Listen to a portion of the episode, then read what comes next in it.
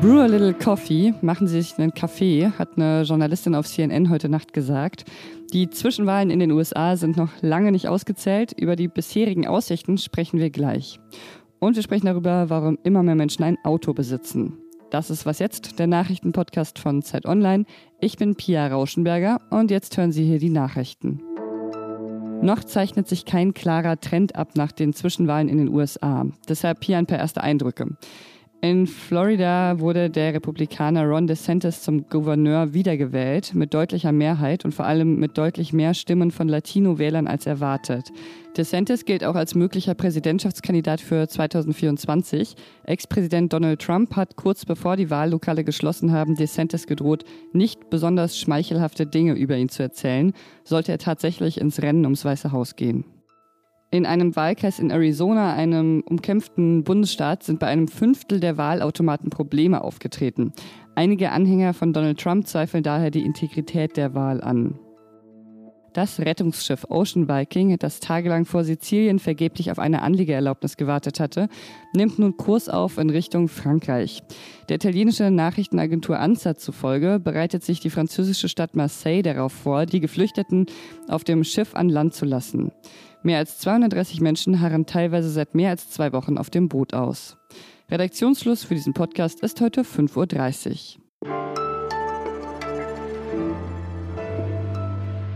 Die letzten Wahllokale in den USA schließen um 7 Uhr morgens unserer Zeit. Es wird also noch eine Weile dauern, bis ausgezählt ist. Allerdings kann man bisher vielleicht schon sagen, dass die erwartete rote Welle der republikanischen Siege noch nicht angerollt ist. Im wichtigen Swing State Pennsylvania konnte sich zum Beispiel der demokratische Gouverneur Josh Shapiro gegen den Republikaner Doug Mastriano durchsetzen. Was die bisherigen Ergebnisse der Wahl andeuten, bespreche ich jetzt mit unserer US-Korrespondentin Johanna Roth. Hallo Johanna. Hallo Pia, guten Morgen. Ja, guten Morgen.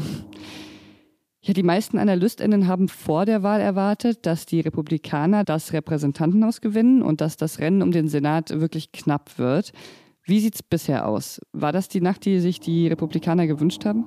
Nein, die, die sie sich gewünscht haben, sicher nicht. Du hast es ja eben schon erwähnt. Äh, sie haben von einer roten Welle geträumt oder einem roten Tsunami. Ähm, der ist zumindest bis jetzt nicht zu sehen. Ähm, es gibt schon einige kleinere Siege. Also sie haben in Florida mehrere ähm, Sitze im Repräsentantenhaus geflippt, wie wir sagen, also den Demokraten abgenommen auch in Virginia, einer, der den Demokraten, glaube ich, auch symbolisch ziemlich wehtut, von Elaine Luria, ähm, einer der Abgeordneten, die im Untersuchungsausschuss zum Sturm auf das Kapitol ähm, mitgearbeitet haben. Der geht also auch an die Republikaner. Aber was wir eben nicht sehen, ist, dass jetzt eine große Zahl an Sitzen im Repräsentantenhaus jetzt schon an die äh, Republikaner geht. Und auch im Senat ist es ja wirklich denkbar knapp. Also für die Republikaner ist es bis jetzt zumindest eine eher enttäuschende Nacht und für die Demokraten läuft es, sagen wir mal, milder als befürchtet. Ich habe gerade schon den Sieg des Demokraten in Pennsylvania erwähnt. Josh Shapiro wird neuer Gouverneur, also so eine Art Ministerpräsident. Darf das die Demokraten optimistisch stimmen und kann das vielleicht auch was für andere Bundesstaaten bedeuten? Ich glaube, letzteres ist ein bisschen schwierig, weil ähm, einfach viele Rennen und gerade wenn es um die Gouverneursämter geht, doch ähm, sehr spezifisch sind für den jeweiligen Bundesstaat. Da spielen viele Faktoren mit rein. Dass Doug Mastriano verloren hat, ähm, ist sicherlich ein Zeichen der Hoffnung für die Demokraten ähm, im, doppelten Sinne, also für die Demokratische Partei, weil eben Josh Shapiro doch relativ deutlich gewonnen hat dort, was vielleicht Gutes ahnen lässt für ähm, das noch offene Rennen ähm, um den Senatssitz, das ja wirklich denkbar knapp war. John Fetterman und Mahmoud Aus lagen gleich auf am Wahltag noch. Und natürlich ist es auch so, dass Doug Mastriano einer jener prominenten Republikaner ist, die ähm, sehr, sehr offensiv die Lüge von der vermeintlich gestohlenen Wahl 2020 vertreten, der sehr unverhohlen angedeutet hat, dass unter ihm Pennsylvania äh, zum einen ähm, äh, ja, das Recht auf freie Wahlen doch zurückbauen würde. Ähm, einschränken würde, die Möglichkeiten für viele WählerInnen und eben auch, sollte ähm, Donald Trump 2024 nochmal kandidieren, äh, für die Republikaner sie ihm dabei helfen würden, das zu vollenden, was er letztes Mal nicht geschafft hat, nämlich ähm, eine verlorene Wahl nachträglich zu seinen Gunsten zu manipulieren. Also insofern Demokraten sowohl in der Partei beziehungsweise auch wem die Demokratie in den USA am Herzen liegt, mal etwas pathetisch gesprochen, da kann man schon froh darüber sein, dass ähm, dieses Amt an die Demokraten gegangen ist. Ja, genau. Auf den Wahlzetteln gab es ja einige republikanische Kandidatinnen, die behaupten, die Wahl 2020 sei manipuliert worden, sie also nicht anerkennen. Von 522 republikanischen Kandidaten waren das 199. Das hat die Website 538 erhoben. Weiß man denn schon, wie viele von diesen Anhängern der Big Lie Theory es jetzt ins Amt geschafft haben? Da bin ich jetzt, äh, was die Zahl angeht, ehrlich gesagt überfragt. Es ist gerade ja auch alles noch relativ am Anfang. Auch wenn die Rennen um den Kongress noch relativ offen sind zum jetzigen Zeitpunkt, was man glaube ich schon sagen kann, ist, dass was verloren hat und was sich in dieser Wahl da ganz deutlich gezeigt hat, ist das Vertrauen in den Ablauf der Wahlen. Also es gab ja in Arizona zum Beispiel Vorfälle mit Wahlcomputern, die dann schnellstmöglich aufgeklärt werden sollten, die aber zum Beispiel Donald Trump sofort zum Anlass genommen hat, wieder ähm, haltlose Falschbehauptungen zu twittern. Und sowas ist natürlich was, was im Zweifelsfall bei vielen Menschen dann äh, verfängt, die eben dieser Lüge schon aufgesessen waren von der gestohlenen Wahl 2020. Also das ist was, was auf jeden Fall äh, leider bleiben wird von dieser Wahl, egal wie sie jetzt im Einzelnen ausgeht. Danke dir, Johanna. Sehr gern.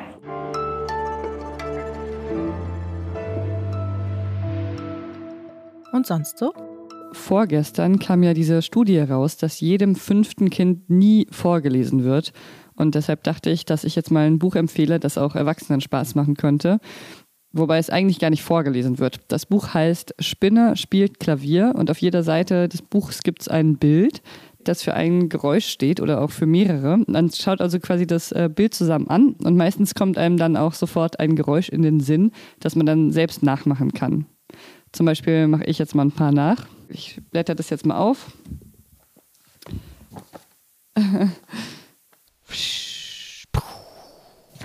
Oder. Was das für Geräusche waren, das müssen Sie dann selbst rausfinden. Aber das Buch ist auf jeden Fall so lustig, dass man es auch als erwachsene Person gerne macht. Und ich werde es auf jeden Fall meiner Nichte schenken. Wenn sie es nicht haben will, behalte ich es einfach selbst.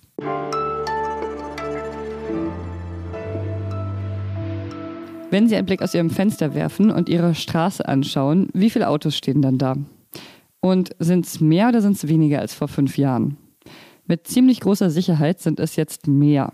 Ein Team von Zeit Online hat herausgefunden, die private Autodichte ist in jedem einzelnen Kreis und in jeder Stadt in Deutschland gestiegen.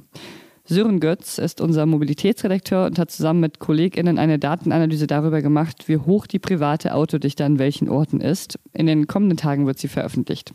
Hallo Sören. Hallo Pia. Wie erklärst du dir denn, dass die Autodichte überall gestiegen ist in den vergangenen fünf Jahren, obwohl wir ja ständig über die Klimakrise sprechen und ja eigentlich klar ist, dass Autofahren da nicht so die beste Idee ist? Also dafür gibt es ein paar naheliegende Erklärungen, die wahrscheinlich auch direkt jedem einfallen. Autofahren ist halt sehr bequem und sehr flexibel. Ich finde es aber interessant, wenn man äh, dann nochmal ein bisschen nachforscht, mit Mobilitätsforscherinnen spricht, dass man da auch noch auf andere Gründe stößt, äh, die eher so gesellschaftlichen Entwicklungen äh, entsprechen. Mhm, zum Beispiel?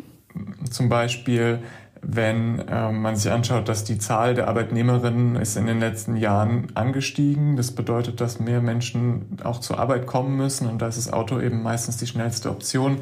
Die Gehälter sind außerdem auch gestiegen und wenn mehr Menschen arbeiten und die Gehälter steigen, dann ist auch mehr Geld dafür da, um sich ein Auto anzuschaffen.